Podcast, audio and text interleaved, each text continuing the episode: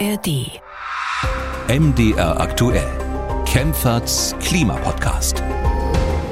Hallo und willkommen, ich bin Markus Schödel. In diesem Podcast sprechen wir über die Klimakrise. Und zwar mit der renommierten Klimaökonomin Professorin Claudia Kempfert. Sie arbeitet am Deutschen Institut für Wirtschaftsforschung und leitet dort die Abteilung Energie, Verkehr, Umwelt. Hallo, Frau Kempfert. Hallo, Herr Schödel. Unser Thema heute ist das Militär. Weltweit findet ein gigantisches Wettrüsten statt. Staaten auf der ganzen Welt investieren Milliarden in Kampfjets, Raketen und Munition. Und das hat natürlich auch Auswirkungen auf das Klima. Wie groß diese Auswirkungen sind, schauen wir uns genauer an. Außerdem gehen wir der Frage nach, ob es so etwas wie ein klimafreundliches Aufrüsten gibt, ob das Militär zumindest umweltfreundlicher werden kann. Auch das zweite Thema hat indirekt mit dem Militär zu tun. Kriege und Konflikte wie in der Ukraine oder im Nahen Osten haben oft starke Auswirkungen auf die Energiepreise. Und deshalb blicken jetzt natürlich viele Menschen mit Sorge auf den kommenden Winter. Wie werden sich die Öl- und Gaspreise entwickeln? Wie teuer wird es diesmal? Und dann hat sich eine Hörerin noch Gedanken zu einem ganz anderen Thema gemacht. Sie fragt sich, ob und wie die Fleischindustrie ersetzt werden kann. Sie hat von der sogenannten Präzisionsfermentation gehört, bei der Mikroorganismen so programmiert werden, dass Produkte entstehen, die wie Fleisch, Käse oder Milch schmecken. Wie ausgereift ist diese Technik und sind damit vielleicht auch Risiken verbunden? Bevor wir loslegen, noch der Hinweis, diesen Podcast bekommen Sie werbefrei in der App der ARD Audiothek und überall dort, wo es Podcasts gibt.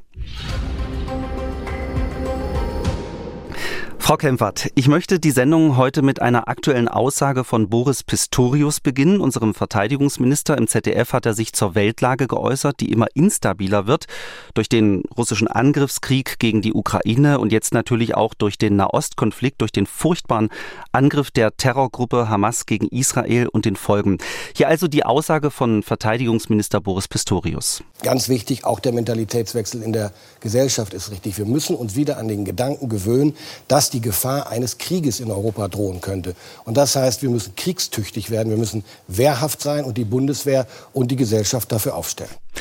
Frau Kämpfer, das sind Aussagen, die hätte ich vor einiger Zeit nie, nie für möglich gehalten. Wir müssen kriegstüchtig werden. Welche Gedanken haben Sie, wenn Sie solche Sätze hören?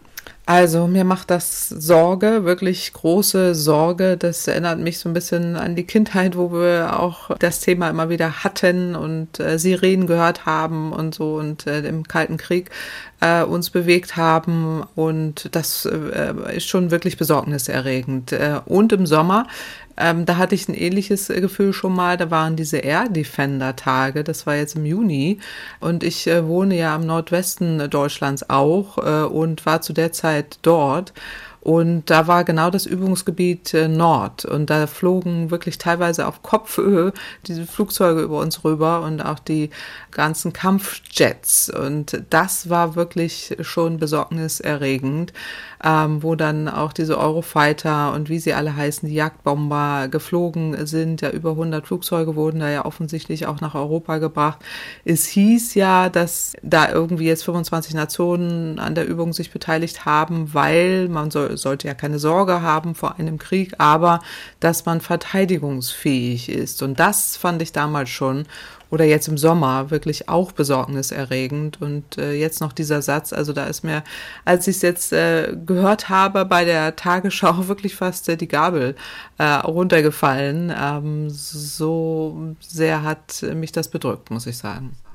Genau, nur um das nochmal klarzustellen, das war, glaube ich, im ZDF in Berlin direkt, glaube ich, ähm, das Interview. Okay, ähm, aber dann wurde es irgendwie in der Tagesschau wiederholt oder so. Das kann sein, Fall, dass sie das genau, aufgegriffen haben, genau, haben. Ja, ja, genau. Ja, genau. Ähm, die Welt ist unsicherer geworden, äh, das sagt nicht nur der Verteidigungsminister, das zeigen auch Statistiken. Ich nenne mal ein paar Zahlen. Ähm, die Rüstungsausgaben sind im vergangenen Jahr weltweit auf ein neues Rekordhoch gestiegen, nämlich auf unvorstellbare 2,2 Billionen US-Dollar, sagt das Friedensforschungsinstitut SIPRI. Angeführt wird die Liste von den USA, dann kommt China und dann Russland. In Europa haben die Investitionen im Vergleich zu 2021 um 13 Prozent zugenommen. Beunruhigende Nachrichten kommen aus Russland. Dort hat das Parlament entschieden, im kommenden Jahr soll der Verteidigungshaushalt weiter steigen auf fast ein Drittel des Gesamthaushalts. Also die Zahlen zeigen, auf der Welt findet ein gigantisches Wettrüsten statt. Immer mehr Geld wird ausgegeben für Panzer, Raketen, Kampfjets, Munition und Soldaten. Und ja, darüber wollen wir heute in diesem Podcast reden. Das Thema hat natürlich äh, verschiedene Dimensionen. Ja, da gibt es den Sicherheitsaspekt, den militärischen Aspekt. Der soll heute weniger eine Rolle spielen. Wir wollen über einen anderen Aspekt sprechen, nämlich über den Klimaaspekt. Es gibt eine aktuelle Studie, die sich mit der weltweiten Aufrüstung beschäftigt und den Folgen für das Klima und das am Beispiel der NATO, dem Verteidigungsbündnis. Frau Kempfert, bevor wir genauer auf den Inhalt schauen, ähm, vielleicht können Sie kurz sagen, wie heißt die Studie und äh, wer hat sie durchgeführt? Mhm. Ja, also die Studie heißt Climate Crossfire. Die wurde von mehreren NGOs äh, erstellt und die hat untersucht eben, wie das 2% Ziel der NATO zum Klimawandel beiträgt. Erstellt haben, dass die äh, internationalen Nichtregierungsorganisationen äh, wie Tipping Point North, äh, South, so heißen die, das spanische Centre de las sowie das äh, Transnational Institut oder Transnational Institute. Also da hat man jetzt zum ersten Mal die klimaschädlichen Dimensionen des aktuellen Wettrüstens äh, sich angeschaut. Also wir hatten ja eben schon thematisiert, wir waren bisher in äh, Friedenszeiten, jetzt beginnen wieder die Manöver, jetzt kommen auch die ähm, unsicheren Zeiten und eben auch die Aufrüstung, die nicht nur Sorgen macht oder Angst macht, sondern sondern auch den äh, Klimawandel verschärfen äh, kann. Also seit dem Angriff Russlands jetzt auf der Ukraine rüsten ja eben die Länder auch weltweit auf. Es werden Panzer gebaut, Munition produziert, wir brauchen mehr Treibstoff für Raketen, für Flugzeuge und all das äh, hat zur Folge, dass die Treibhausgasemissionen ansteigen. Also Kriege verursachen Emissionen und tragen zum Klimawandel bei. Also geht es um Angriff, um Verteidigung, ist meistens ja Klimaschutz nachrangig, aber dennoch äh, ist es ja wichtig, dass man sich das anschaut. Aber die Datenlage über die klimaschädlichen Effekte von Krieg und Militär, die ist ja bisher dünn. Das hat ja auch Sicherheitsgründe, dass man gar nicht ausweist, äh, wie, wie da die Lage ist. Also dennoch äh, muss man sagen, sollte man das in den Blick nehmen. Bisher war es so, auch in den Klimaabkommen, auch im äh, Kyoto-Protokoll 1997, äh, da wurde äh, das Militär von der Berichtspflicht der nationalen Emissionen ausgenommen. Äh, und das hat man jetzt auch bei den Verhandlungen des Pariser Klimaabkommens ähm, nicht geändert. Aber es gilt äh, dennoch, jede Nation entscheidet selbst darüber, ob CO2-Emissionen der Armeen erhoben werden und ob sie auch veröffentlicht werden. Der Grund dahinter ist, dass ein CO2-Fußabdruck ja Informationen gibt über Truppengröße, über Fuhrparks, über die Besatzung einzelner Standorte. Und das könnte eben ein sicherheitspolitisches Risiko sein, eben auch für die militärischen Weltmächte wie USA oder Russland oder China. Und deswegen wird das eben nicht erhoben. Aber wenn man sich das anschaut, der CO2-Ausstoß der Armeen ist hoch. Allein so ein äh, Leopard 2 Panzer schluckt im Schnitt etwas mehr als vier Liter Diesel und stößt aber 1,5 Kilogramm CO2 pro Kilometer aus. Und noch größer sind die Emissionen von Kampfjets. Also das Militär, da gibt es ja Studien, ist etwa für fünf Prozent der CO2-Emissionen verantwortlich. Und da gab es auch in der Vergangenheit schon mal eine Studie von Scientists for Global Responsibility die haben auch errechnet, dass ähm, das Militär oder die Armeen weltweit für fünf bis sechs Prozent der Emissionen verantwortlich sind. Äh, und das ist natürlich eine ganze Menge. Und das Pentagon selber äh, ist bereits der größte institutionelle Emittent fossiler Brennstoffe, den wir haben. Also äh, da gibt es eben einen direkten Zusammenhang. Und das Pentagon selber, das zeigt auch mal so eine andere Studie, ähm, die produzieren mehr Treibhausgase als die Länder Schweden oder Portugal. Also, also in Summe muss man sagen, äh, es ist ist eben so, dass äh, der, das Militär Treibhausgasemissionen verursacht. Und das ist das, was die Studie sich anschaut, gerade vor dem Hintergrund des aktuellen Wettrüstens und der Vorgabe, eben noch mehr Gelder für Militär auszugeben. Bei der Studie geht es ganz konkret um das 2-Prozent-Ziel der NATO. Das müssen wir äh, vielleicht nochmal ganz kurz erklären. Jedes NATO-Mitglied soll 2 Prozent des Bruttoinlandsprodukts in die Verteidigung investieren. Das ist das Ziel. Bisher machen das aber nur die wenigsten. Ähm, auch Deutschland schafft dieses 2-Prozent-Ziel bisher nicht. Und das soll sich jetzt eben ändern, auch weil die Konflikte auf der Welt zunehmen. Die NATO rüstet also auf und in der Studie wurde jetzt untersucht, was diese Aufrüstung für das Klima bedeutet. Frau Kempfert, was haben die Forscherinnen und und Forscher da konkret rausgefunden? Genau, also die Studie hat errechnet, dass die NATO im Jahr 2021 fast 200 Millionen Tonnen CO2 verursacht hat. Ähm, in diesem Jahr soll es, soll es jetzt sogar noch mehr sein. Also wäre die NATO ein Land, stünde es auf Platz 40. Äh, so steht es äh, in der Studie. Äh, und laut diesem Bericht hat äh, das Militär eben des äh, NATO-Verteidigungsbündnisses äh, eben diese Mengen verursacht. Das entspricht etwa einem Drittel des, der deutschen Treibhausgasemissionen und dass die Emissionen eben so stark jetzt angestiegen sind, äh, ist eine Trendumkehr, so sagte die Studie. Ähm, das heißt, äh, die, die Emissionen des Bündnisses sind eben höher als so die Emissionen von so manchen äh, Ländern. Ja, also wenn man das mal vergleicht, 200 Millionen Tonnen, das ist ein Land wie Niederlande oder Ägypten, Spanien, Argentinien, die verursachen diese Mengen an CO2. Oder ein anderer Vergleich, der zweite Irakkrieg, der war ja 2000 2003, der ähm, ja hat einerseits äh, einen direkten militärischen Konflikt äh, verursacht, aber auch acht Jahre Besatzung. Äh, und da hat man mal errechnet, das äh, hat verursacht etwa 141 Millionen Tonnen CO2. Das nur zum Vergleich. Also diese 200 Millionen Tonnen durch diese Aufrüstung, das ist schon eine ganze Menge. Äh, und diese Studie äh, errechnet das eben anhand verfügbarer Emissionsmengen aus den Statistiken aus dem Militärbudget Budgets, aus den Ausgaben für Rüstung und Gerätschaften, sowohl äh, als auch für die, für die Anzahl von Soldatinnen und Soldaten. Also, ähm, und man muss dazu sagen, Sie haben es ja eben schon erwähnt, das 2-Prozent-Ziel der NATO haben 2022 nur acht Staaten erreicht. Das heißt, wenn jetzt mit diesem Ziel ernst gemacht wird, äh, dann fehlen ja noch äh, 23 Staaten, äh, die noch ihre Ausgaben für das Militär erhöhen müssen. Aktuell geben nur Griechenland, USA, Litauen, Polen, Großbritannien Kroatien, Estland und Lettland äh, erreichen dieses 2%-Ziel, Deutschland ja auch nicht. Und dann kommen noch 23 mehr dazu. Und das führt auf jeden Fall zu einem deutlichen Anstieg der Emissionen. Ähm, Sie haben das also eben ja wirklich verdeutlicht. Ähm, in diesem Jahr wird die NATO voraussichtlich äh, für 226 Millionen Tonnen CO2-Emissionen verantwortlich sein. Schön fand ich auch den Vergleich in der Studie. Äh, wären die NATO-Streitkräfte ein Land, äh, würden sie bei den Emissionen auf Platz 40 liegen. Mhm. Ja, wenn man bedenkt, dass es auf der Welt über 190 Länder gibt, ist das ja schon ziemlich weit oben. Also schon ja, eine sehr genau. relevante, sehr relevante Zahl. Ähm, Und bis zum Ende des Jahrzehnts könnten es sogar 300 Millionen Tonnen äh, sein. Und dann äh, ist man noch mal höher. Ne? Das ist schon eine ganze Menge, das muss man wirklich deutlich sagen. Mhm. Eine Sache an der NATO-Studie hat mich aber ein bisschen stutzig gemacht. Ähm, die Wissenschaftlerinnen und Wissenschaftler haben den CO2-Ausstoß äh, ja sehr detailliert aufgegliedert und genau ausgerechnet, wie viel das Militär in den unterschiedlichen Mitgliedstaaten ausstößt. Das haben Sie ja auch eben schon erklärt. Ähm, und wie sich das in Zukunft entwickeln wird. Ähm, dabei ist mir aufgefallen, dass die Zahlen ganz schön von den offiziellen Zahlen abweichen. Ein Beispiel. In der Studie heißt es, äh, die Bundeswehr Bundeswehr war im Jahr 2021 für über 6 Millionen Tonnen CO2-Äquivalente verantwortlich. Die offizielle Zahl der Bundesregierung ist aber viel niedriger. Das kann man in einer Antwort der Bundesregierung an die Linksfraktion nachlesen.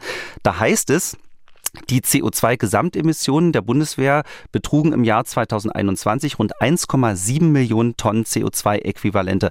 Das ist ja ein Unterschied von über 4 Millionen Tonnen. Also mhm. echt eine, eine, ganze Menge, oder Frau Kempfert? Wie kommt denn sowas zustande? Liegt es das daran, dass die Wissenschaftler der Studie zu vielen Militärdaten keinen Zugang haben? Oder ist das eine Definitionsfrage, was man bei den CO2-Emissionen alles dazu rechnet?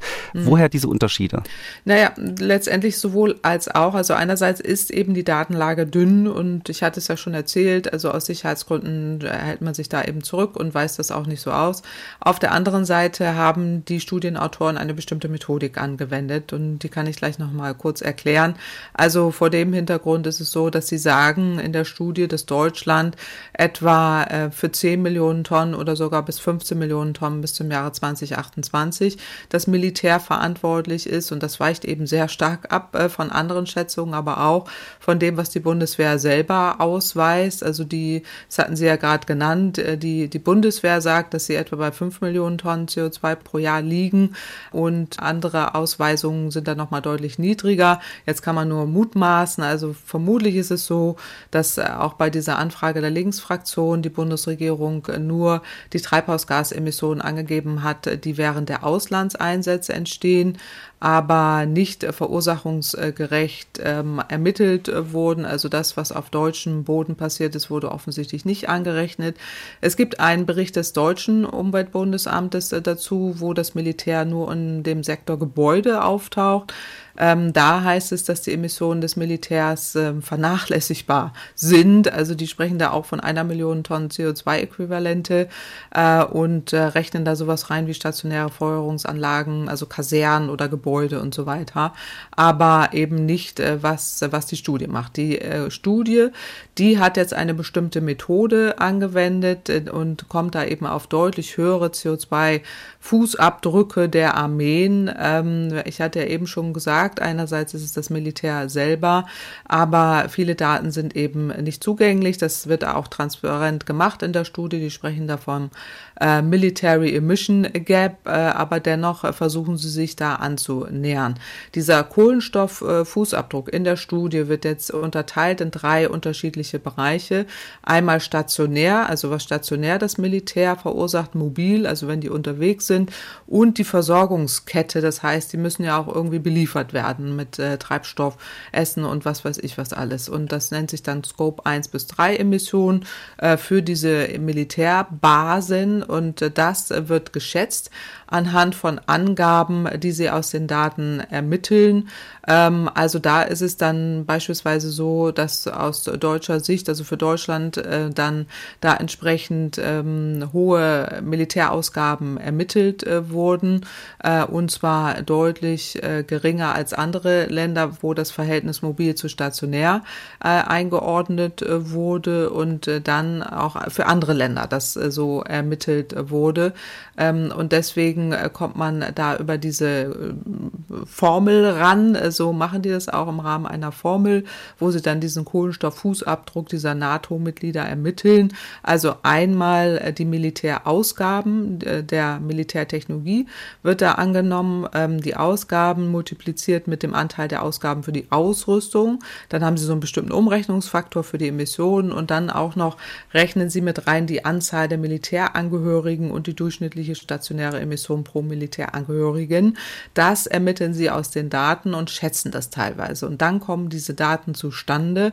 Das heißt, die sind deutlich höher. Also einmal hat man da diesen im ersten Teil diese Militärausgaben, dann eben die Versorgungskette und eben auch noch die Ausgaben für Ausrüstung für, für wie Kampfjets, Panzer und so weiter für Kriegsschiffe und äh, das Ganze dann pro Kopf und deswegen hat man da deutlich höhere Emissionen, äh, die da ermittelt werden. Ich finde daran ganz interessant, dass man sich da mal annähert, äh, kann man dann auch wieder diskutieren, so äh, ob das jetzt äh, vielleicht ähm, die Präzision, die da ermittelt wurde, so gar nicht umsetzbar ist. Aber dennoch ist es eine interessante Methode, ähm, dass man hier mal die Emissionen, die durch Krieg entsteht oder durch Aufrüstung entsteht, einfach mal ausweist. Ähm, in Deutschland macht man sich da wirklich zu leicht und lässt eben viele Emissionen aus. Man mag jetzt diese Methode da kritisieren, aber dass in Deutschland mehr Emissionen entstehen, als wir ausweisen, das ist, denke ich, äh, klar. Und das kann man auch allein an den Daten ähm, schon, schon entsprechend ermitteln, ja. Okay, dann haben wir diese Unterschiede erklärt. Ähm, die Studie ähm, gibt ja auch eine Bewertung ab. Äh, sie sieht äh, diese Aufrüstung der NATO extrem kritisch. Mit Herausgeber der Studie ist die Organisation Internationale Ärztinnen für die Verhütung eines Atomkriegs ähm, und deren Co-Vorsitzende Angelika Clausen hat gesagt, die Aufrüstung auf mindestens zwei Prozent des Bruttoinlandsprodukts stehe in einem massiven Widerspruch zu den deutschen Klimazielen. Der aktuelle Bundeshaushalt sehe Kürzungen in allen Ressorts vor, nur nicht im Etat des Verteidigungsministeriums. Macht sich das Frau Klaus nicht ein bisschen einfach? Dass der Klimaschutz vernachlässigt wird, ist natürlich schlecht. Gleichzeitig kann die NATO doch nicht ausblenden, was auf der ganzen Welt gerade los mhm. ist. Russland rüstet massiv auf, der Konflikt im Nahen Osten eskaliert. Experten warnen sogar schon vor einem Flächenbrand. Das lässt sich doch nicht einfach ausblenden. Ja, genau. Also äh, Frau Clausen hat ja einerseits recht. Der Fakt ist ja, das Aufrüsten steht im Konflikt zu den Pariser Klimazielen. Das Aufrüsten verursacht Emissionen, äh, es lässt die Emissionen ansteigen und die sind bisher unberücksichtigt. Und äh, wenn man da jetzt noch mehr Geld ausgibt für Aufrüstung, dann steigen die Emissionen. Aber da würde ich Ihnen zustimmen. Das Wettrüsten geht ja nicht von uns aus, sage ich jetzt mal von uns westlichen Demokratien. Wir rüsten ja nur auf, um uns zu verteidigen, äh, zu verteidigen die Werte, die Demokratie, den Frieden, den wir hier haben. Die Aggression geht von anderen aus, von Autokraten, von Despoten, von Despoten fossiler Mächte, muss man auch äh, sagen. Fossile Energien, Atomenergien sind Kriegsenergien, erneuerbare Energien sind da eher Friedensenergien. Äh, und hier geht es darum, äh, dass wir unseren Frieden verteidigen. Wir hatten jetzt gute Jahrzehnte des Friedens. Äh, ich fürchte, sie sind ja jetzt erstmal so vorbei. Es kommen jetzt unruhige Zeiten wie im Kalten Krieg wieder. Damit sind wir ja schon eingestiegen in den Podcast. Äh, diese Sorge treibt mich um äh, und das ist eben jetzt die Lage, in der wir aktuell sind. Also insofern würde ich da einerseits zustimmen, andererseits aber etwas abstrahieren vor dem Hintergrund, dass wir alles dafür tun müssen, den Frieden in der Welt wieder herzustellen, dass er wieder zunimmt, dass die Konflikte und die Kriege Kriege eingedämmt äh, werden. Es geht auch über die Bekämpfung des Klimawandels, dass eben der Frieden einkehrt. Je weniger Klimawandel wir haben, desto mehr Frieden kann auch wieder einkehren. Wenn wir fossile Energien vermeiden, auch da lässt sich der Frieden eher wiederherstellen. Äh, klar, mit dem Einsatz von erneuerbaren Energien, aber insgesamt, also in der Summe sind wir im Moment an so einem Konfliktherd ähm, in einer Schockwelle, würde ich sagen, wieder drin, dass äh, einerseits die Kräfte, äh, Kräfte der Vergangenheit, die Kräfte der Atomenergien, die Kräfte der fossilen Energien kämpfen gegen unsere Werte des Friedens und der Freiheit. Und darum geht es an der Stelle. Sie sehen das also etwas differenzierter als Frau Clausen. Ähm, egal wie man dazu steht, die NATO rüstet auf und jetzt kann man sich fragen, wenn die NATO schon aufrüstet, geht das nicht klimafreundlich oder zumindest klimafreundlich her? Gibt es so etwas wie eine klimafreundliche Aufrüstung? Immerhin 2021 hat die NATO auf einem Gipfel einen sogenannten NATO-Aktionsplan für Klimawandel und Sicherheit verabschiedet. Aber wenn man sich den durchliest, ist das ja, sage ich jetzt mal ganz salopp, ganz schön allgemeines Blabla. ähm, ja, also wenn man hm. das durchliest, man, ich sage es jetzt mal ganz ehrlich, man schläft da fast ein. Äh, bloß mal ein kleiner Auszug, ja. Ich lese jetzt wirklich mal aus diesem Aktionsplan vor. Ähm, die NATO wird die Machbarkeit einer Ausweitung innovativer kohlenstoffarmer Technologien durch ihre eigenen Beschaffungspraktiken prüfen. Also so in diesem Stil ist dieser Aktionsplan geschrieben, also wenig Konkretes, Frau Kempfert. Mhm. Ähm, kennen Sie Beispiele für klimafreundliches militärisches Aufrüsten? In dem Aktionsplan der NATO wird man jedenfalls nicht fündig. Jedenfalls bin ich nicht fündig geworden. Ja, genau. Also ich bin, äh, ich habe es äh, auch gelesen, nicht eingeschlafen, aber dennoch ähm, habe ich da ein paar ganz interessante Sätze gefunden. Hier geht es ja weniger darum, äh, um klimafreundliches Militär, sondern darum, dass das Militär auch unter dem Klimawandel leidet. Äh, gerade die Streitkräfte Fachkräfte, die da vor Ort bei 60 Grad im Schatten in dicker Montur sitzen äh, und äh, da auch entsprechend leiden. Es geht aber auch äh, um die internationale Sicherheit, die in Gefahr ist und die muss ja aktuell auch verteidigt äh, werden. Aber Klimawandel. Der Klimawandel ist ein Sicherheitsrisiko. Die Soldaten merken selbst den Klimawandel. Es gibt ja eine Pentagon-Studie aus dem Jahr 2021, wo der Klimawandel als die größte Bedrohung der Menschheit äh, tituliert wurde. Und das stimmt ja auch. Also der Klimawandel erschwert ja die Aufgaben der Streitkräfte zunehmend. Es ist eine Bedrohung durch die Erderwärmung da und die ist wirklich existenziell. Und die, der Klimawandel macht die Welt unsicherer und wir müssen handeln. Das äh, ist ja auch etwas, was total wichtig ist, äh, denn die Klimakrise ist eine zutiefst destabilisierende Kraft für unsere, für unsere Welt. Ähm, und ich finde auch diese Pentagon-Studie, die hatte ich 2021 auch sehr intensiv gelesen, ähm, wo auch auf das schmelzende Eis hingewiesen wurde, den, den zunehmenden Wettbewerb und die Ressourcen und den Einfluss auf die Regionen. Da wurde auf Afrika verwiesen, Zentralamerika, äh, um steigende, es geht um steigende Temperaturen, um Extremwetter, um Dürre, Dürre Hunger, Vertreibung ähm, auch im Pazifik, wo ja die steigenden Meeresspiegel da sind, äh, stärkere Stürme da sind. Da geht es ja auch darum, dass das Militär das wissen muss, äh, dieses Sicherheitsrisiko einschätzen muss, Vorsorge treffen äh, muss. Und ähm, deswegen habe ich diesen Text tatsächlich etwas anders gelesen. Also ich sehe da einerseits, äh, dass da eine Stärkung des Bewusstseins der Alliierten geschaffen werden soll, was ich erstmal gut finde an der Stelle, dass äh, eben die NATO auch jährlich eine Bewertung der Auswirkungen des Klimawandels auf die Sicherheit durchführen will. Das steht ja da explizit drin. Das finde ich absolut sinnvoll, absolut äh, richtig auch. Und okay, auch das ist bei mir auch hängen geblieben. Ja, genau, das genau, ich, das genau. Ich mir und sogar auch, gemerkt. Ja. Richtig. Und auch die Auswirkungen des Klimawandels auf die strategisches Umfeld der NATO, äh, diese Mittel einsetzen will, die Einrichtung, die Missionen, auch die Operationen der NATO analysiert werden sollen und dann auch die Unterstützung der Arbeit ähm, durch die, zum Klimawandel auch in die Bewertung dieser Sicherheitsrisiken einzubinden und die Widerstandsfähigkeit und auch die zivile Beratung zur Sicherheitslage in den Regionen, so steht es ja auch drin, äh, eben in diesem Bündnis einzubeziehen. Das finde ich absolut äh, gut. Äh, und das Zweite ist Ihnen wahrscheinlich auch aufgefallen, diese Anpassung zum Klimawandel, da steht da ja auch drin, ähm, dass eben die, die Widerstandsfähigkeit, diese zivile Bereitschaft, die Verteidigungsplanung, Bereitstellung von Mitteln und Einrichtungen auch äh, zum Katastrophenschutz ähm, entsprechend eingeführt wird, dass da Übungen gemacht werden. Auch das finde ich äh, total äh, wichtig und super. Aber diese das war einer dieser, der wenigen konkreten Punkte. Genau, ja, ja genau. Mhm. Äh, und äh, aber dann wird es natürlich hinlänglich schwammig. Also mit der Abschwächung des Klimawandels äh, steht da drin. Ähm, da soll ja irgendwie eine Kartierung stattfinden, ähm, auch wo militärische Einrichtungen sich entwickeln. Ähm, da sollen aber auch äh, Missionsbewertungsprogramme irgendwie eingeführt werden. Das finde ich mal gar nicht äh, so schlecht. Also ich lese das so ein bisschen so, das ist das Maximale, was die da äh, möglich machen können. Aber besser als äh, nichts und ähm, die Öffentlichkeitsarbeit wollen sie ja auch noch äh, unterstützen. Also insofern ähm, finde ich äh, das schon mal ganz gut, dass die überhaupt sich damit beschäftigen und überhaupt auch die Dimension des Themas verstanden haben. denn wir sind ja jetzt mittendrin im Klimawandel und wir sind mitten mittendrin in den Sicherheitsrisiken. Und ähm, das ist im Moment ja total sichtbar, äh, die, äh, diese Sicherheitsrisiken, äh, die wir haben, nicht nur aufgrund der aktuellen destabilisierenden Faktoren durch, den, durch die Konflikte in der Welt, sondern auch die ganzen Klimawandelfolgen, wo wir ja auch entsprechend Vorsorge leisten müssen, aber jetzt auch mit umgehen müssen. Das fand ich an der, an der Stelle ganz, ganz gut, ähm, aber klimafreundliche NATO ähm, ist da nicht zu finden und wird wahrscheinlich auch nicht so schnell zu finden sein. Ich glaube, da geht es auch an der Stelle nicht so sehr um klimafreundliches Militär, sondern eher darum, um diese Aspekte, ähm, dass man da entsprechend das zumindest als Sicherheitsfaktor mit einbezieht.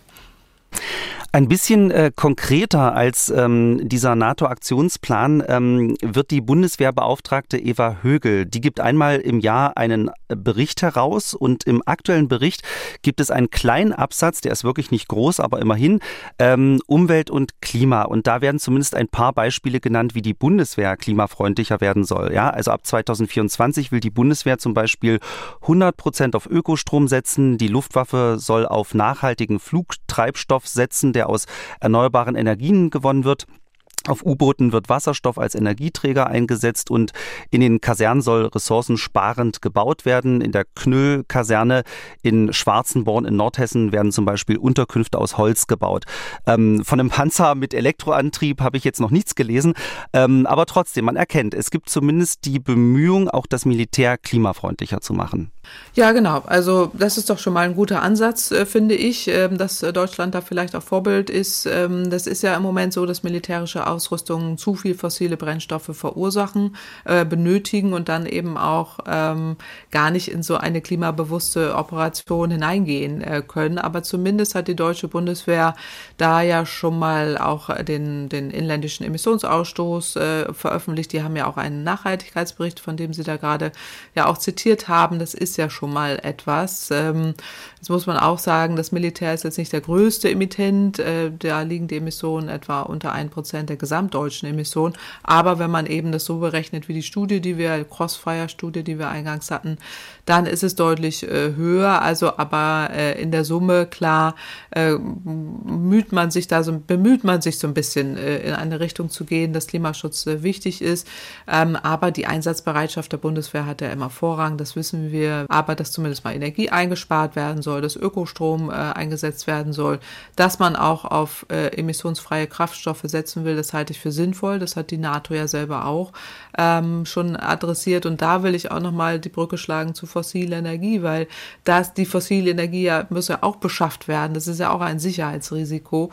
Äh, und wenn wir davon wegkommen, ähm, dann ist es ja immer besser, wenn wir da solche ähm, zumindest äh, fossilenfreien äh, Kraftstoffe einsetzen, die auch selber produzieren. Ähm, dann haben wir doch schon mal etwas gewonnen. Auch diese ja, Bauweise aus Holz, darüber kann man jetzt streiten, ob das wirklich äh, so nachhaltig ist, aber immerhin, es wird ausgewiesen und äh, man macht da etwas. Und diese umweltfreundlichen Kraftstoffe, das, das ist sicherlich ähm, die Zukunft. Elektropanzer vielleicht auch, also da, davon habe ich jetzt noch nichts gehört, aber warum nicht? Wäre ja auch eine Möglichkeit, äh, dass. Äh, das hatte ich mir jetzt auch nur ausgedacht. Das ja, jetzt, genau. Äh, man muss ja immer, man muss ja immer im Einsatzort äh, denken, die, die müssen sich da ja versorgen, äh, da muss der Strom irgendwie beschafft werden werden und man muss sehr viele Akkus äh, dabei haben.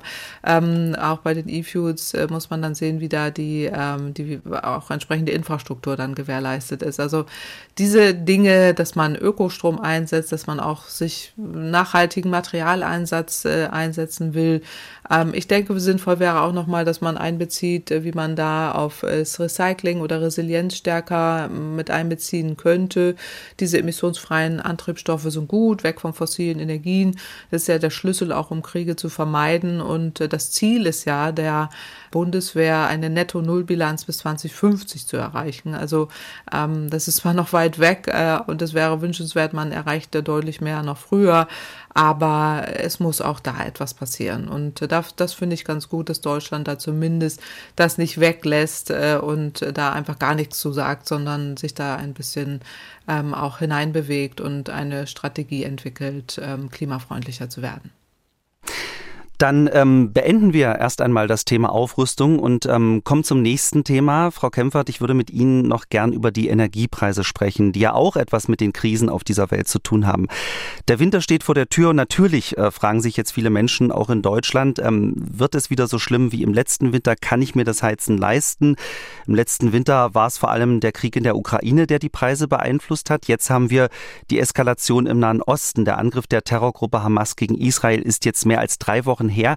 Frau Kempfert, wie haben sich die Öl- und Gaspreise seitdem entwickelt und ja, wie ist Ihre Prognose für den Winter? Ja, also zunächst einmal ist natürlich schreckliches Leid dort. Das ist ja alles ganz äh, furchtbar. Das ist jetzt die nächste Schockwelle, die die Welt ereilt.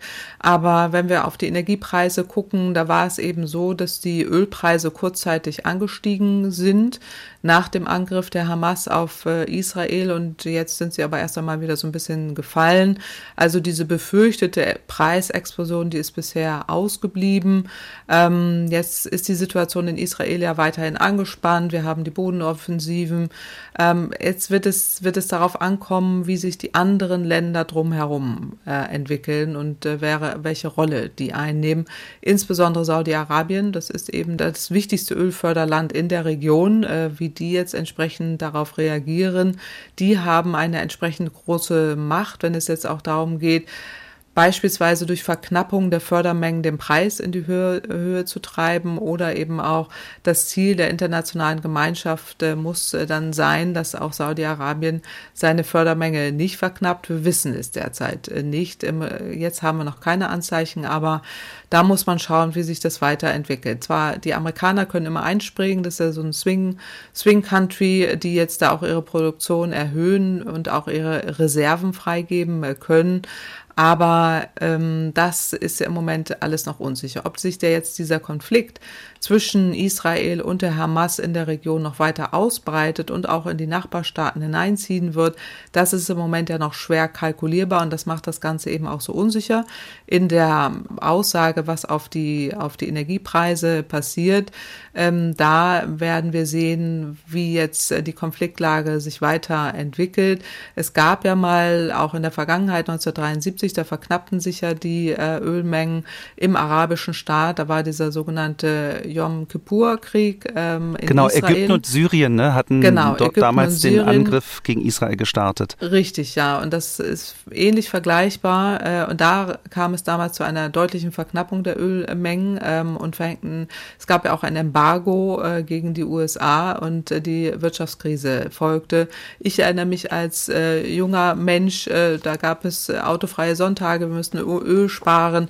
Ähm, da gab es eine, die erste Ölkrise, die weltweit ja auch zu einer Inflation führte und eben zu einer Wirtschaftskrise. Und das hoffen wir nicht, dass das äh, im Moment der Fall ist. Es sieht nicht danach aus. Aber immer, wenn in dieser Region Konflikte auftreten, ist die Gefahr da, dass äh, Ölpreise steigen und äh, dass wir damit eben auch hohe Kraftstoff- und Heizölpreise haben. Beim Dieselpreis äh, sehen wir im Moment, der ist ja auch hoch. Das hat eher was mit Raffinerieknappheiten zu tun und auch noch die Situation, ähm, wie wir da mit dem Weggang von Russland als wichtigster Diesellieferant oder als einer wichtiger, ein wichtiger Diesellieferant umgehen. Aber das ist nochmal ein Neben, Nebenthema. Also dieser Konflikt jetzt in der Region äh, um Israel, der ist ja im Gange. Und das nächste wichtige Land, was wir im Blick haben müssen, ist der Iran ähm, und wie der Iran sich eben da ähm, auch äh, einordnet, äh, in welcher Rolle er da tatsächlich einnehmen äh, könnte und ob er in den Konflikt hineingezogen wird. Äh, wir wissen, der Iran unterstützt die Hamas finanziell und ähm, sollte es da jetzt auch eine Militärschaft oder äh, eine entsprechende äh, Militäreinsatz des Irans äh, sich abzeichnen in der Region, dann würde ich vermuten, das wissen wir aus der Vergangenheit, wird der Ölpreis spürbar nach oben gehen. Das sind eben die Unsicherheiten, die im Moment äh, da sind. Ähm, wenn der Iran auch noch mit einbezogen wird, dann geht es auch um die Straße von Hormuz. Auch da hatten wir in der Vergangenheit schon Konflikte, wenn da die wichtigste Transitroute da auch für Öl ähm, in Mitleidenschaft gezogen wird, dann steigt der Ölpreis äh, spürbar. Also in der Summe kann man sagen, beim Ölpreis ähm, unmittelbar nach der Attacke war der Ölpreis gestiegen aus Sorge davor, dass jetzt auch andere Staaten in der Region ähm, in den Konflikt eingreifen könnten oder welche Rolle die da einnehmen. Die Region steht für rund ein Drittel der weltweiten Erdöltransporte über den Seeweg. Äh, mittlerweile entspannt sich das alles wieder. Die, der Ölpreis ist äh, zwar hoch, aber nicht deutlich gestiegen. Jetzt wissen wir nicht, wie es, da weitergeht. Wenn sich das weiter ausweitet, dann würde ich vermuten, wird auch der Ölpreis deutlich, deutlich nach oben gehen. Spannend ist die Situation beim Gas, wenn ich das noch ausführen darf. Ja, äh, sehr gern. Das interessiert ja auch äh, sehr viele genau. Menschen. Ähm, Stichwort Heizen. Genau, Stichwort Heizen. Viele heizen mit Gas. Also anders als beim Ölpreis sind die Gaspreise an den Rohstoffmärkten in den vergangenen Tagen nicht so nennenswert nach unten gegangen.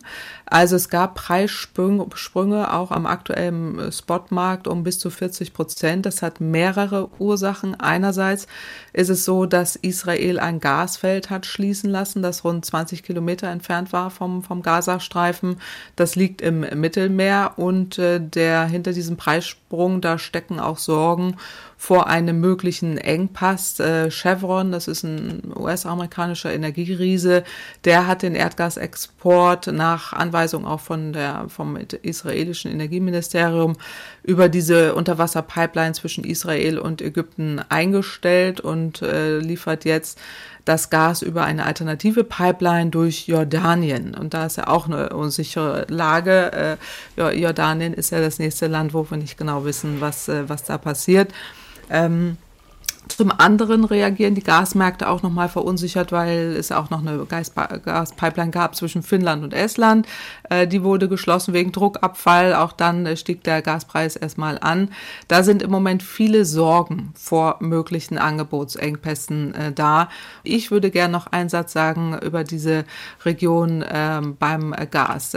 Denn in der Tat ist es so, dass ähm, im letzten Jahr doch, wir erinnern uns, wir haben auch hier drüber gesprochen, dass ein EU EU-Abkommen gab von von der Leyen mit Israel und Ägypten, eine Alternative zu Russland äh, zu finden, um russisches Gas zu liefern. Europa ist ja auf der Suche nach Alternativen zu russischem Gas und ist da eben in der Region fündig geworden und hat ja äh, mit Israel und Ägypten eine Erklärung für ein Gasabkommen unterzeichnet. Und äh, da ging es darum, dass israelisches Gas äh, zu Verflüssigungsanlagen in Ägypten geleitet werden soll, dann nach Europa verschifft werden sollen und wir dieses LNG-Gas äh, bekommen ähm, und äh, Ägypten dann eben seine LNG-Terminals dafür nutzen äh, könnte und das auch gesehen wurde als Antwort auf die russische Krise. Jetzt ist es ja diese Gemengelage. Ägypten kooperiert mit seinen Nachbarn im Mittelmeerraum, äh, auch mit Griechenland, mit Zypern, mit Jordanien, Italien und mit Israel und hat ja ein sogenanntes Gasforum östliches Mittelmeer gegründet. Ähm, und da ist das Ziel, die gemeinsam auch eine Gasförderung voranzutreiben und die Exporte zu organisieren. Und äh, da wird auch aktuell deutlich mehr Gas äh, gefördert. Zwar nicht die Mengen, die Russland liefert, aber dennoch äh, ist das eine Alternative äh, zu Russland. Das ist schon auffällig, äh, dass äh, jetzt kurz nach dieser, nach dieser Ankündigung, also nachdem man sich ja entschlossen hat, entsprechend ähm, hier dieses Gasforum zu gründen, auch mehr Gas anzubieten äh, für Europa, dass es dann auf einmal jetzt diese militärischen Konflikt über, ähm, über entsprechende ähm, ja, kriegerische Auseinandersetzungen in Israel stattfinden und das Ganze sage ich mal, auch nicht stattfinden zu lassen äh, und wir wieder ein anderes Problem haben, äh, woher beziehen wir unsere, unsere Gasbezüge äh, und das Flüssiggas ja auch ein wichtiger, eine wichtige Komponente für uns ist in Europa, vom russischen Gas äh, unabhängig werden. Also da frage ich mich schon, Jetzt der Krieg, sind das alles Zufälle? Also sicher ist vor allem, dass wir fossile ich hätte jetzt Energiekriege gefragt, haben. Es ist ja, genau. es ist ja äh, für Russland ein Dorn im Auge, was, ähm, was dort genau. beschlossen wurde. Und ähm, also Sie haben Russland zumindest im Verdacht, dass die ihre äh, Finger damit im Spiel haben, ohne aber jetzt natürlich da konkrete Sachen nennen zu können. Nein, das weiß kein Mensch, aber wir wissen nach der, nachdem es dieses Abkommen im letzten Jahr gab, äh, dass äh, diese Pläne, gerade der, der Abko diese Abkommen ähm, in der Region Russland, in Beunruhigung versetzt haben, weil es da eben Alternativen gab für die Gasstrategien der EU. Ähm, wir wissen, dass diese fossilen Energiequellen auch zu Kriegen führen, ähm, auch zu Frieden, aber eben auch äh, zu Kriegen. Und jetzt ist es so, dass eben dieser EU-Gasbedarf sich eigentlich positiv auf die Länder da im östlichen Mittelmeerraum hätte auswirken können. Ähm, Gas wurde damals auch genannt als Friedensschlüssel. Also Ägypten hat es so benannt im letzten Jahr. Gas ist unser Schlüssel für Frieden in der Region, auch mit Israel. Das ist eine interessante Äußerung, finde ich, jetzt ein Jahr später, äh, wo wir sehen, dass, ähm, dass es eben nicht zu Frieden führt, sondern zu Krieg. Und äh, das ist schon interessant, finde ich. Also ist nicht die Ursache. Wir wissen auch nicht alles, was dahinter steht. Aber wir sind aktuell nicht in einer, in einer Friedenssituation in der Region, sondern ähm, das Gegenteil ist der Fall. Also das muss man einfach sehen, dass fossile Energien immer wieder zu fossilen Energiekriegen auch führen können. Äh, Frieden schaffen da eher nur die erneuerbaren Energien. Und das ist immer der Satz, der mir an der Stelle wichtig ist. Äh, die Energiewende ist das beste Friedensprojekt, welches wir weltweit haben. Ähm, da wir beim Thema Energie sind, eine aktuelle Meldung äh, kommt von Finanzminister Christian Lindner. Er hat sich im Kölner Stadtanzeiger geäußert und dort den Kohleausstieg bis 2030 in Frage gestellt. Ähm, er meint, solange nicht klar ist, dass Energie verfügbar und bezahlbar ist, sollte Deutschland die Träume von einem Kohleausstieg 2030 beenden. Für das Klima bringt die Vorgabe sowieso nichts wegen der europäischen Regeln. Die in Deutschland eingesparten CO2-Emissionen dürften dann zum Beispiel in Polen zusätzlich anfallen, sagt der Finanzminister. Frau Kempfert, er schätzt Lindner die Lage richtig ein und ähm, was sagen Sie zu seiner Begründung? Na, ich halte das zum jetzigen Zeitpunkt für, für grundfalsch, das jetzt aufzuziehen, dieses Thema, weil wir brauchen die Kohle nicht, wir brauchen auch keinen Kohlestrom, der uns da aktuell jetzt äh, hilft. Und äh, das Thema Klimaschutz da anzuführen, äh, ist insofern äh, grundfalsch, weil die Bundesregierung, selbst wenn man das Argument folgen würde, dass man meint, wenn man jetzt den Kohleausstieg macht, dass zu mehr Emissionen in anderen Ländern führt, die Bundesregierung es selber in der Hand hat, äh, dafür zu sorgen, die Zertifikate zu löschen. Dafür gibt es das Euro, die europäischen Vorgaben haben. Also insofern äh, verstehe ich äh, den Einlass da jetzt an der Stelle nicht. Es geht wieder nur in Richtung Unfrieden stiften, äh, sich mit den Grünen anzulegen, sage ich mal, weil die werden jetzt wahrscheinlich äh, Widerspruch einlegen oder haben es schon. Äh, und der Kohleausstieg äh, wird sowieso kommen. Ich meine Antwort an Herrn Linter wäre, der Markt regelt das schon, äh, weil wir im Moment CO2-Zertifikatepreise von über 80 Euro pro Tonne CO2 haben. Ähm, rechnet sich das Kohlekraftwerk sowieso nicht mehr. Die Konzerne Konzerne wollen es ja auch nicht mehr im Einsatz haben. Wir reden im Moment in Europa über eine Strommarktreform, wo es darum geht, ähm, wie man eben auch existierende Kraftwerkskapazitäten ähm, weiterhin im Markt äh, belassen kann, um für Zeiten, wo wir wenig Wind und Sonne haben, äh, dann äh, einsetzen können. Dafür sind Kohlekraftwerke aber eher weniger geeignet. Äh, die sind in Deutschland ja teilweise in einer Sicherheitsreserve, ist auch nicht falsch. Aber ähm, das ist der völlig falsche Weg, auch der völlig falsche Zeitpunkt. Ich wundere mich darüber, dass äh, das äh, an der Stelle jetzt so kommt. Ähm, ist äh, unnütz, aber hat vielleicht wieder im Hintergrund, dass ähm, bestimmte Anbieter ihre Kraftwerke vielleicht länger laufen lassen wollen und dafür Entschädigungen bekommen wollen. Ähm, vielleicht so etwas im Hintergrund, aber ähm, ich sehe die Notwendigkeit dafür aktuell nicht. Und das Argument mit Polen äh, lassen Sie deshalb nicht gelten, weil die Bundesregierung sozusagen die CO2-Zertifikate nicht an Polen abgibt oder nicht verkauft, sondern äh, eher löschen wird. Und deshalb naja. äh, ist dieses Argument Quatsch. Ja, weil das ist das, was Europa vereinbart hat, äh, dass immer dann, wenn Länder ähm, entsprechend ähm, Emissionsminderungsvorgaben machen oder Maßnahmen umsetzen und die Emissionen runtergehen, höher als das, was man sich eigentlich vorgenommen hat, diese Zertifikate gelöscht werden sollen. Das ist eigentlich die Vorgabe, zu dem sich Deutschland auch verpflichtet hat. Das macht es in der Vergangenheit nicht immer unmittelbar, hätte aber die Möglichkeit. Also insofern ähm, ist das genau das, was wir eigentlich vereinbart haben, was wir auch umsetzen sollten und das müssen müsste Herr Lindner eigentlich auch wissen. Dann soll es das äh, zu diesem Thema Energie erst einmal gewesen sein. Bevor wir zu den Fragen der Hörerinnen und Hörer kommen, würde ich gern noch einen Tipp loswerden für einen Podcast. True Crime äh, unter Verdacht heißt der Podcast und produziert wird er von den Kollegen von Bayern 3. Der Name sagt schon, äh, worum es geht. In dem Podcast werden spannende Kriminalfälle nacherzählt und zwar von Dr. Alexander Stevens, ein echter Strafverteidiger und Moderatorin Jacqueline Bell. Und gerade ähm, weil hier ein echter Strafverteidiger von seinen wahren Kriminalfällen Kriminalfällen erzählt und ein bisschen aus dem Nähkästchen plaudert, ist das natürlich spannend. Äh, vor allem, äh, weil man die ganze Folge erst nicht weiß, ist das Opfer wirklich ein Opfer äh, und ist der mutmaßliche Täter wirklich ein Täter. Man weiß nicht, wer hier lügt und wer die Wahrheit erzählt, bis man dann am Ende der Folge die Auflösung erfährt. Man muss teilweise starke Nerven haben, weil die Fälle teilweise wirklich brutal sind, aber ähm, Wer starke Nerven hat und äh, Kriminalfälle spannend findet, sollte unbedingt mal reinhören.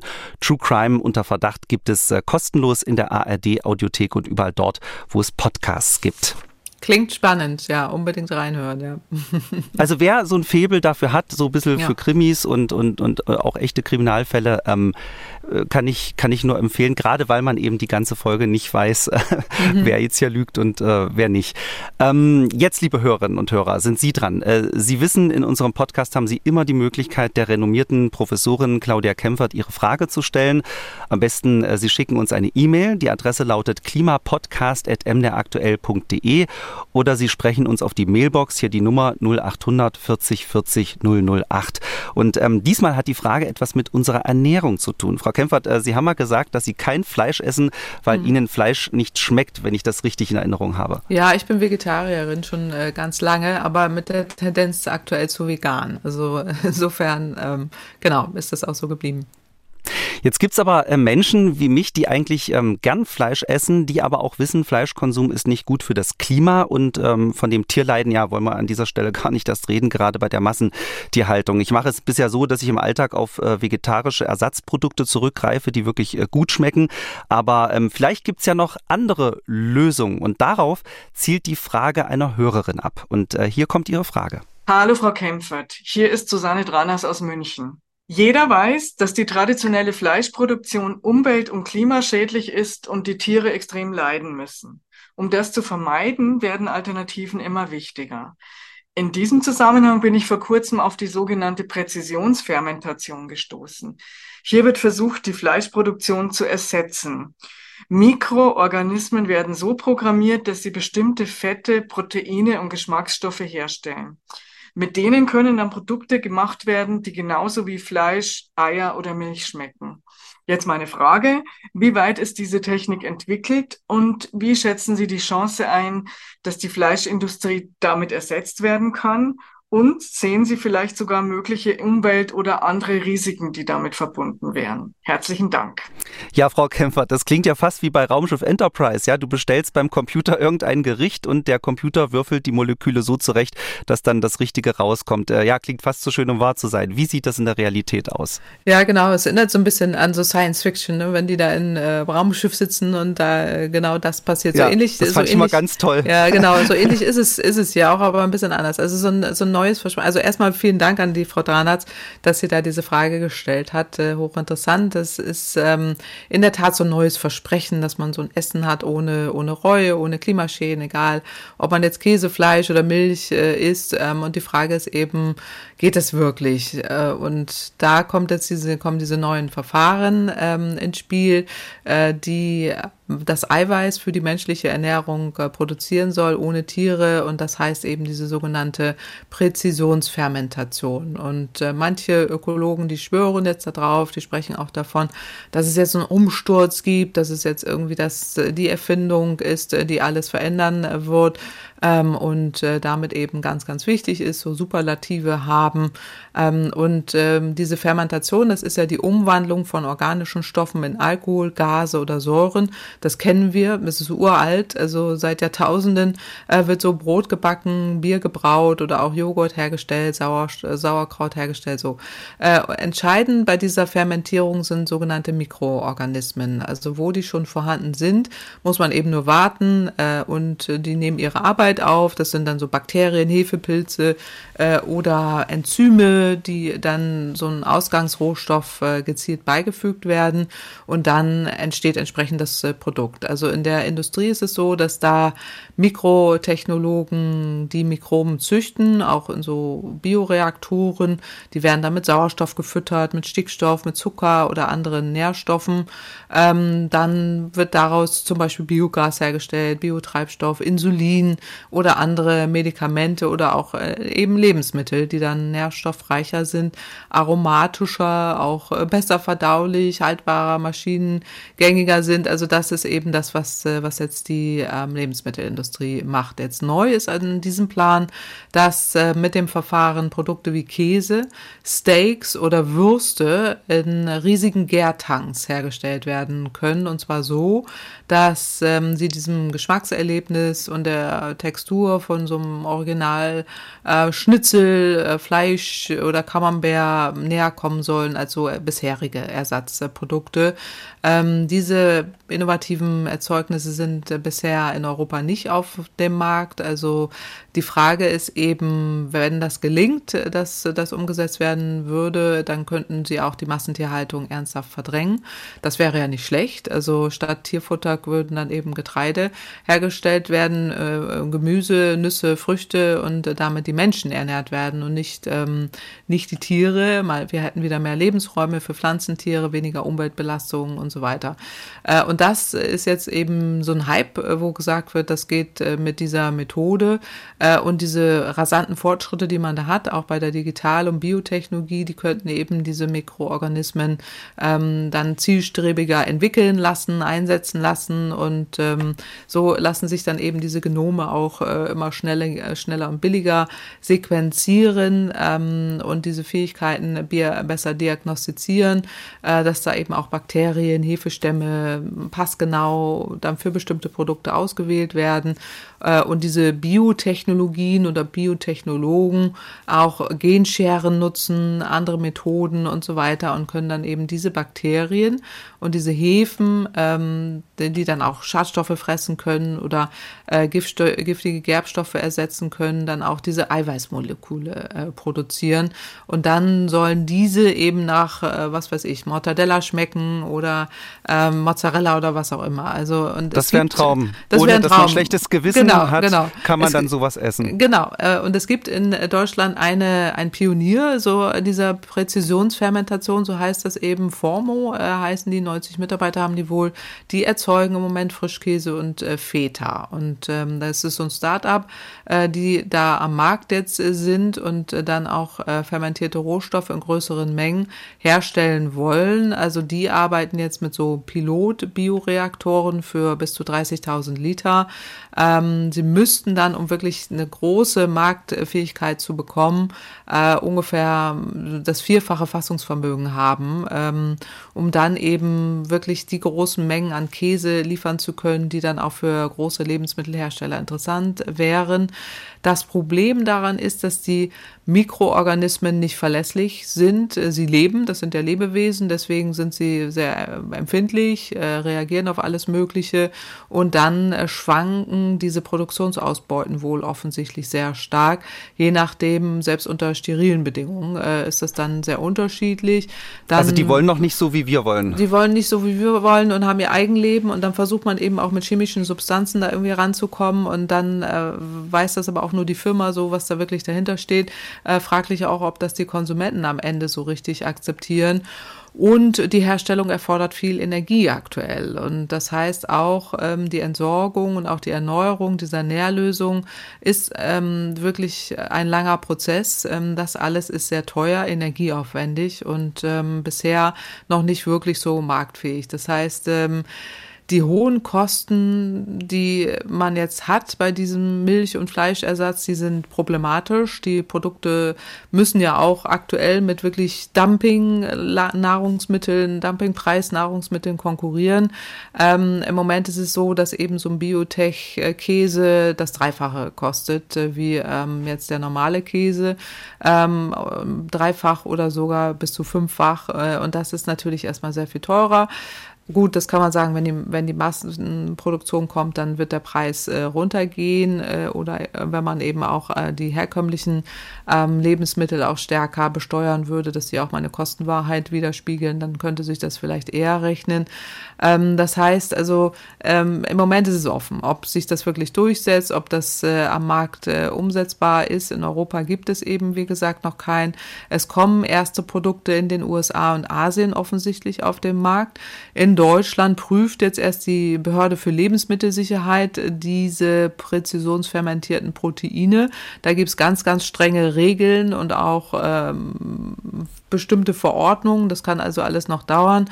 Also mein Fazit an der Stelle wäre, alles ist besser als Fleisch, äh, vor allen Dingen auch Rindfleisch, was ja wirklich so klimaschädlich ist. Ah, derzeit ist es noch teuer, energieintensiv. Ob der Geschmack wirklich irgendwann funktioniert, das wird man sehen.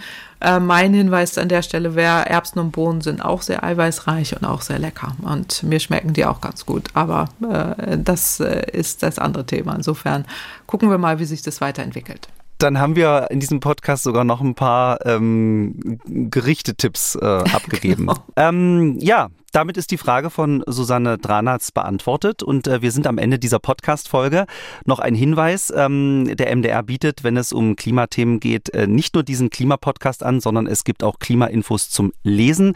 Der MDR schickt jeden Freitag einen Newsletter raus, das MDR Klima-Update. Wer Interesse hat, registrieren können Sie sich auf der Seite von MDR Wissen.